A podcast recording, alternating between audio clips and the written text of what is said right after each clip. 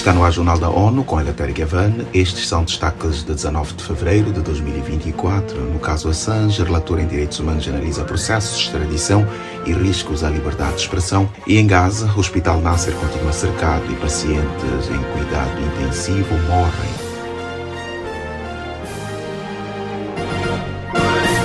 A Agência das Nações Unidas de Assistência aos Refugiados Palestinos, UNRWA, informou que tanques de Israel continuam cercando o Hospital Nasser, localizado em Khan Uyuni, no sul da faixa de Gaza. O local abriga aproximadamente 10 mil deslocados, incluindo 300 profissionais de saúde. Neste domingo, o chefe da Organização Mundial da Saúde, Tedros Ghebreyesus, destacou em sua rede social que o Hospital Nasser em Gaza não funciona depois de um cerco de uma semana seguido de um ataque contínuo. Na sexta-feira, o Ministério da Saúde relatou que cinco pacientes da unidade de terapia intensiva faleceram devido à escassez de oxigênio e várias pessoas foram transferidas para um prédio dentro do hospital e enfrentavam carência de alimentos, água e fórmula infantil.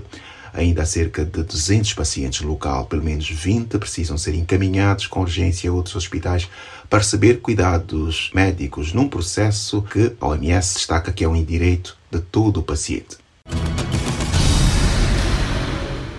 A audiência de Julian Assange, fundador do Wikileaks, está agendada para ocorrer no Tribunal Superior de Londres esta terça e quarta-feira. A perita independente em direitos humanos da ONU expressa preocupação com a possibilidade da decisão envolver violações de direitos humanos e influência no jornalismo global.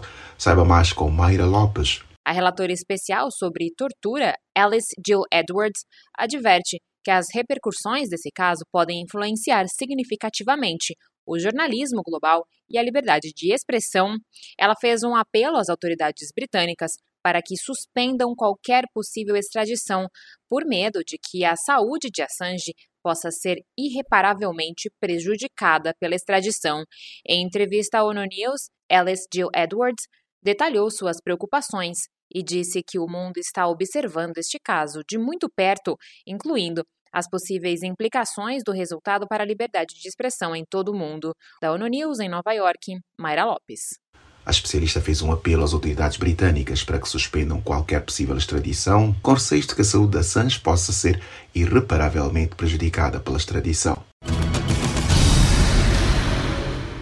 Crises humanitárias em curso no sul de Madagascar pioraram a situação de pessoas com questões de saúde mental. Por isso, a Organização Mundial da Saúde, OMS, tem apoiado pacientes, proporcionando mais consultas psiquiátricas. Enriquel Emasinavi trabalha para a OMS em Amovomba, onde está sediado o Hospital Regional de Referência de Android. Na cidade, muitas pessoas enfrentam uma série de problemas de saúde mental, incluindo episódios psicóticos, esquizofrenia e depressão. A profissional do OMS afirmou que ambos os sexos são afetados pela ansiedade de viver constantemente sob condições estressantes causadas por crises humanitárias em curso no sul de Madagascar.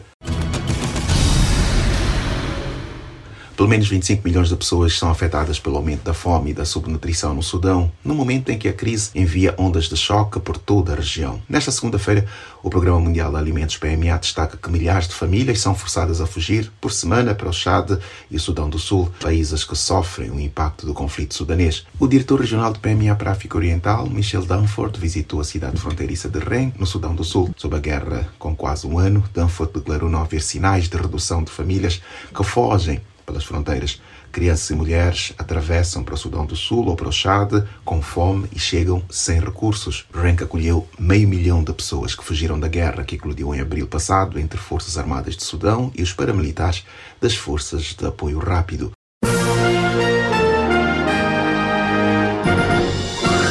Confira mais detalhes sobre estas e outras notícias no site da ONU News em português e nas nossas redes sociais. Siga ainda o Twitter, arroba ONU News.